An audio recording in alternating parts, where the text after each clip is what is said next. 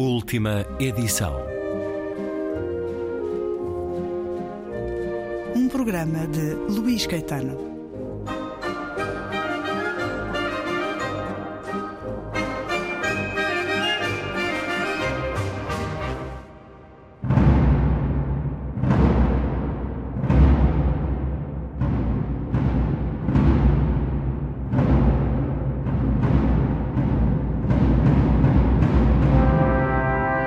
A guilhotina foi montada na praça rebatizada Praça da Revolução, hoje Praça da Concórdia. A grande estátua equestre de Luís XV, que deu ao lugar o seu nome original, foi derrubada no dia em que Luís XIV foi retirado da Praça das Vitórias. De cima da plataforma que se ergue dois metros acima da multidão e dos soldados, Sanson vê o pedestal truncado. Preparada para enfrentar qualquer tipo de manifestação de simpatia, armada ou não, a Comuna transformou Paris numa imensa guarnição. As portas da cidade foram fechadas. Foi destacada uma escolta especial de 1.200 guardas para acompanhar o coche do rei até ao patíbulo. E as ruas têm um cordão de soldados a quatro fileiras de profundidade. Santerre, que comanda todas estas operações, foi ao ponto de posicionar canhões em lugares estratégicos ao longo do caminho e noutros pontos da cidade. O rei é acordado na noite invernal por Cléry e por volta das seis recebe a comunhão de Edgeworth. Veste-se com simplicidade, mas é óbvio que não voltará a ver a família, pois pede ao criado que entregue a aliança de casamento à rainha, juntamente com um embrulho, com madeixas de cabelo de toda a família. Um selo real, tirado do relógio, é para entregar ao filho como sinal de sucessão. Quando chegam os representantes da comuna, o rei pergunta-lhes se Cléry lhe pode cortar o cabelo para lhe ser poupada a indignidade de lhe o cortarem no cadafalso. Escusado será dizer, o pedido é recusado. No que toca ao carrasco, a cabeça dele é apenas mais uma.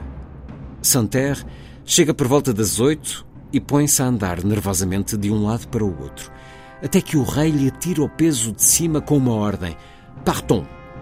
O trajeto demora duas horas. As ruas de Paris estão envoltas num nevoeiro úmido o sentimento de um manto de silêncio é reforçado pelas persianas e janelas fechadas por ordem da comuna e pela peculiar animação suspensa de uma turba que noutras ocasiões foi pródiga em aclamações e insultos. Pouco tempo depois do início do trajeto, uma tentativa patética de salvamento é levada a cabo pelo barão de Batz e quatro seguidores. Batz grita: A mim, todos os que querem salvar o rei são imediatamente atacados, bem como um dos antigos secretários da rainha, que tenta abrir caminho até ao coche. O cortejo chega ao patíbulo às 10. Debaixo da plataforma, Sanson e o seu assistente preparam-se para despir o rei e atar-lhe as mãos. Mas o preso diz-lhes que quer ficar com o casaco e com as mãos livres. O rei parece disposto a lutar para garantir esta última vontade, e só quando Edgeworth compara a sua provação com a do Salvador é que ele se resigna a qualquer humilhação que lhe possam ainda impor. Os degraus são tão altos que o rei é obrigado a apoiar-se no padre para subir. Corta-lhe o cabelo com a desenvoltura profissional que tornou célebre a família Sanson. Por fim, o rei tenta dirigir-se ao mar de 20 mil rostos que enche a praça. Morro inocente de todos os crimes de que fui acusado Perdoo aos que provocaram a minha morte e peço a Deus que o sangue que ides agora derramar nunca seja exigido da França. Nesse momento, Santerre manda rufar os tambores, abafando qualquer outra coisa que o rei tivesse para dizer. O rei é atado a uma prancha, que depois de empurrada lhe enfia a cabeça no buraco. Sanson puxa a corda e a lâmina de 30 centímetros cai, assobiando pelas calhas até ao alvo. Como é costume, o carrasco tira a cabeça do cesto e mostra-a a pingar sangue ao povo.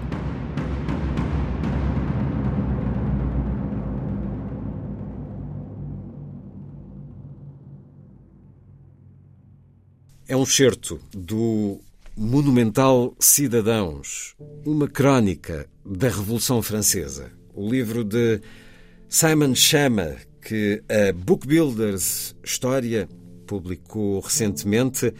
Simon Chama, um historiador britânico nascido em 1945, crítico de arte também, para além de livros, já fez belos programas sobre ela, O Poder da Arte, uma belíssima série editada em DVD há muitos anos no nosso país. Conversei com Simon Chama neste estúdio a propósito desta série e também do livro O Futuro da América.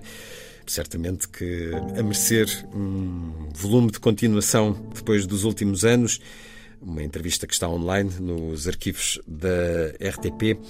Em 2010 falámos sobre história, sobre arte, mas também sobre Amy Winehouse e Lily Allen, uma das suas favoritas.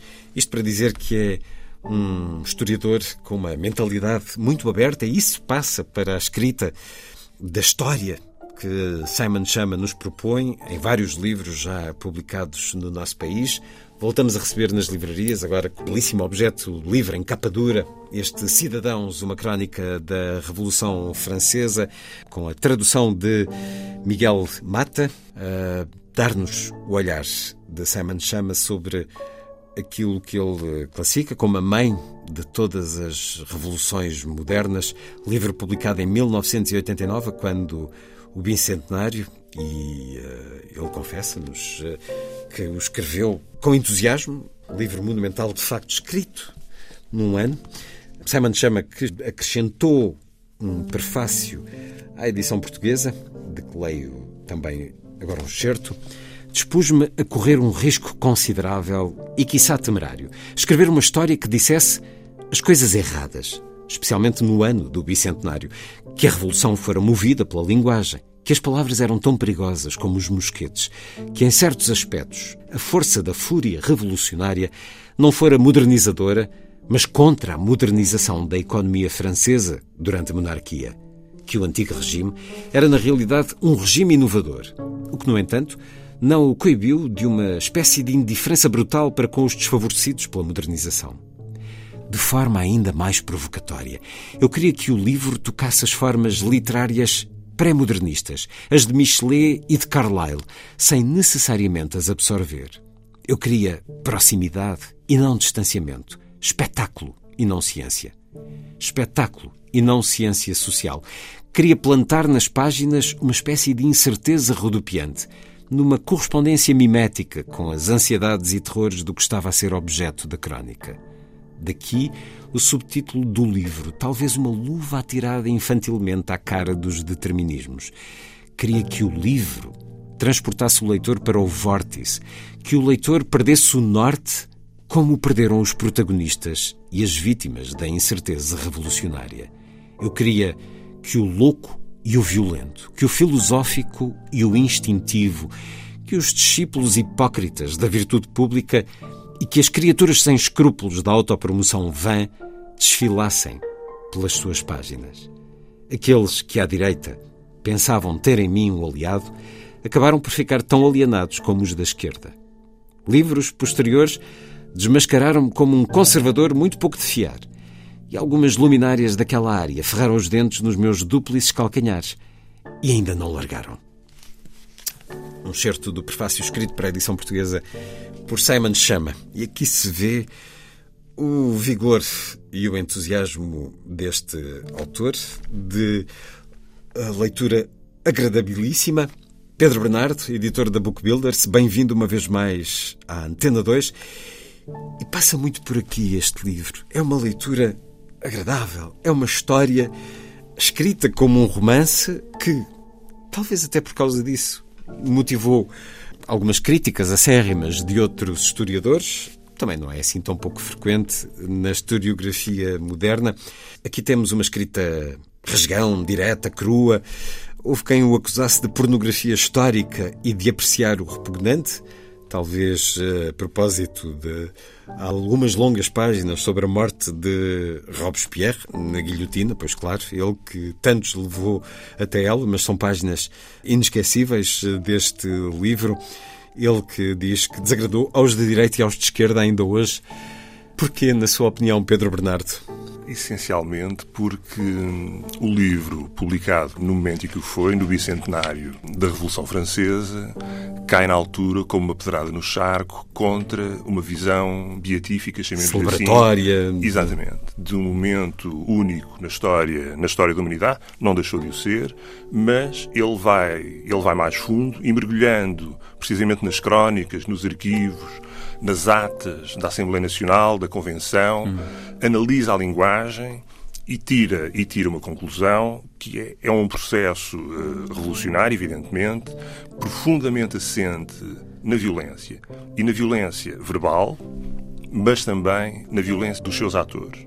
E, portanto, uh, não por acaso, o certo lido no início do programa, quem vai buscar o rei para ser guilhotinado é a comuna não é um corpo de guarda da Assembleia Nacional ou da Convenção. Portanto, já há ali um momento em que a própria Comuna, através de um processo revolucionário e violento, por vezes tenta sobrepor à Assembleia Nacional, acaba por vezes por cercar há momentos em que a Comuna cerca e condiciona a opinião, a decisão dos deputados, e, portanto, o Simon Chama quebrou aquele, aquele unanimismo que havia em torno da, da Revolução Francesa. Até à data havia apenas um autor, um francês, o François Furet, que alinhava mais ou menos na mesma, pelo mesmo diapasão.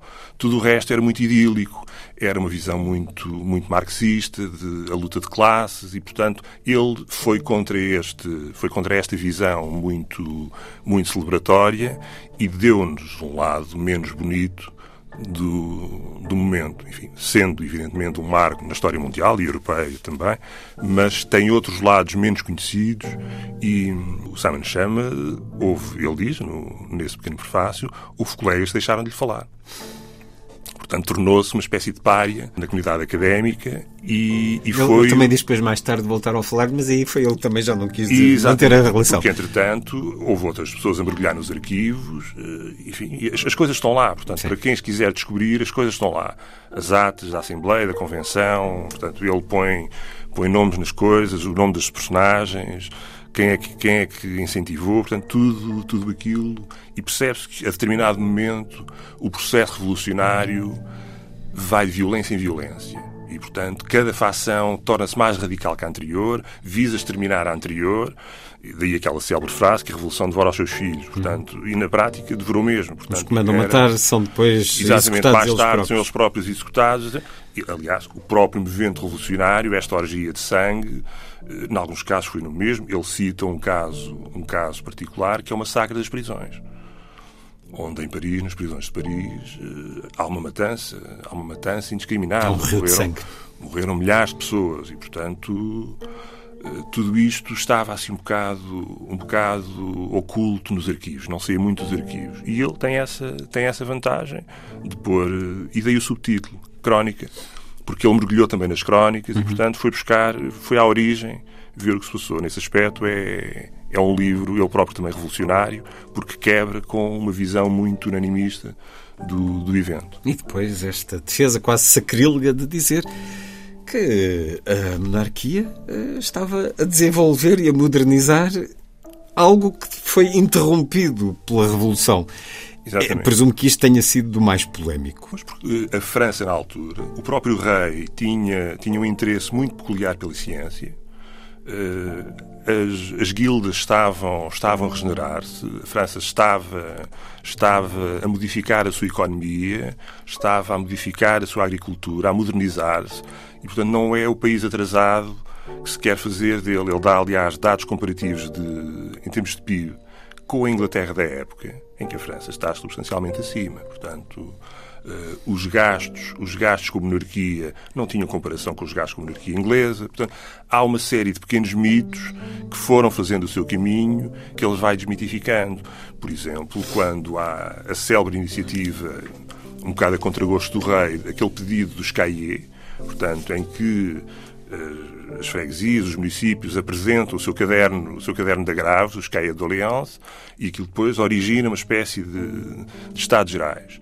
O motor de decisão da alteração e da mudança, ele diz quem são, em grande parte é a aristocracia.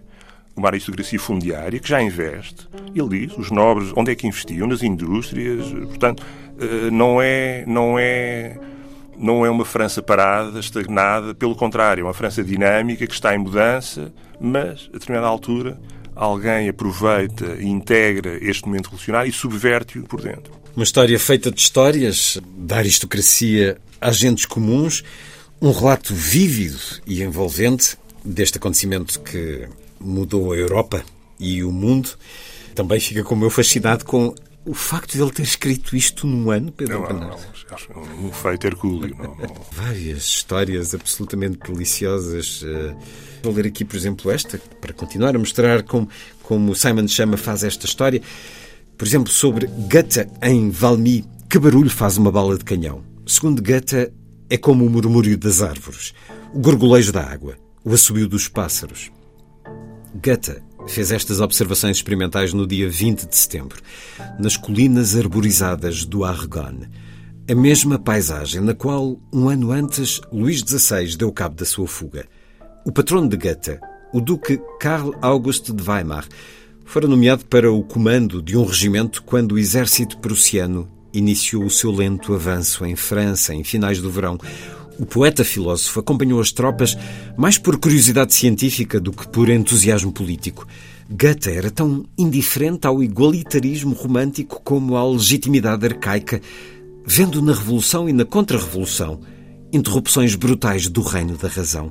Mas uma campanha de cerco e uma marcha proporcionaram-lhe uma experiência nova e impressionante, à qual foi incapaz de resistir.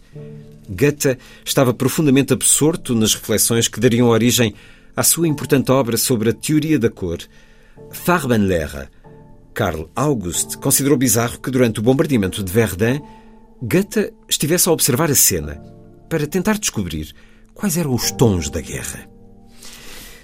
E seguimos com Goethe ao longo desta campanha no livro Cidadãos, uma crónica da Revolução Francesa, de Simon Chama. É um extraordinário historiador com a capacidade da escrita de um romance. É um grande observador da história, do passado e do presente, sobre a guerra que domina os nossos dias. Escreveu uh, 5 de março no Financial Times que a invasão da Ucrânia pela Rússia será a derrota abissal de Putin. Significará revolução na Rússia. Que ele tenha razão nesta sua observação, hum, num prazo mais ou menos dilatado. Cidadãos, uma crónica da Revolução Francesa, num magnífico objeto livro também, que regressa às livrarias, uma das principais obras de Simon Chama, a juntar-se a outras que a Book Builders História nos tem dado, nas suas versões de grandes textos eh, de autores históricos ou na história contada sobre uh, diferentes áreas e momentos. Para este ano de 2022, podemos saber o que é que nos espera nesta, nestas coleções da Book Builders, Pedro Bernardo? Eh, para já, em, em maio, teremos um livro sobre hum, a história do Império Otomano, de um autor inglês, Lord Kinross, que foi, foi diplomata, as más línguas dizem que terá sido espião, esteve destacado no Cairo e naquela comissão de serviço apreciou particularmente a região e o Médio Oriente, em particular a Turquia. E, portanto, começou a investigar, leu muito, muito, muito e escreveu, escreveu um texto, um texto bastante bom, enfim, sou suspeito, com uma abrangência bastante grande, desde as primeiras, as primeiras tribos dos turcos seljúcidas que vêm da Ásia Central e que depois se vão fixando na Anatólia. E a partir dali, gradualmente, vai nascendo aquilo que vai ser o Império Otomano. Vai fechar o nosso o nosso ciclo muçulmano, chamemos-lhe assim, juntamente Já com a história, a história dos povos árabes. A história dos povos árabes, e portanto temos ali aquilo que na prática é a fusão de duas grandes culturas, a turca e a árabe. Não são, não são necessariamente iguais. Têm pontos de contacto, têm pontos de cruzamento. Uh, o califado, a partir de determinada altura, passou, a sede do califado passou, passou para, para Istambul Portanto, o sultão passou a personificar o califado, passou a ser o guardião santo dos lugares sagrados, de Meca e Medina, e é um império, eh, enfim, quanto a mim, um bocado, um bocado ignorado, mas que durou 500 anos. E que tem ramificações até ao presente, diga, que condiciona muito a história do Precisamente. A, a desfragmentação do Império Otomano deu origem a uma série de Estados que ainda hoje estão em convulsão permanente. Em si mesmos, pelas etnias que os integram, mas com os seus vizinhos. E, portanto, eu acho que é um império que merece um olhar, um olhar atento. 500 anos não, não é pouco tempo, em, em três continentes, Norte da África, Ásia, Europa. Belgrado foi, foi uma cidade do Império Otomano durante séculos, os turcos estiveram às portas de Viena, portanto há ali um, há ali um choque, um choque cultural, religioso, mas eu acho que vale, que vale a pena.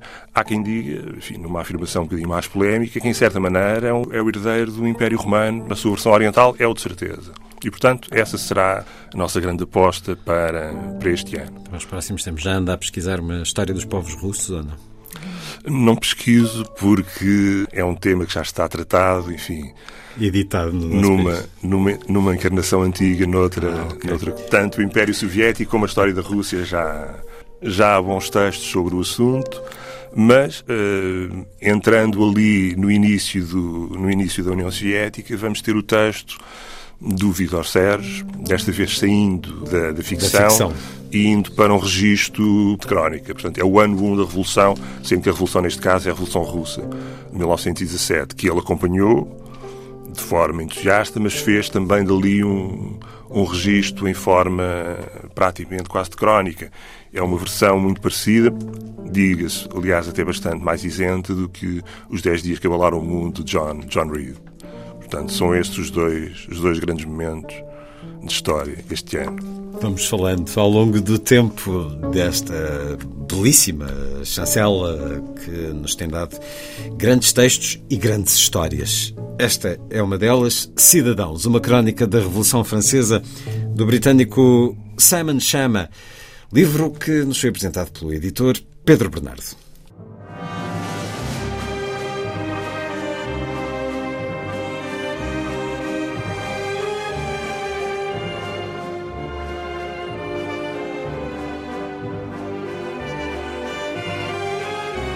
Última edição.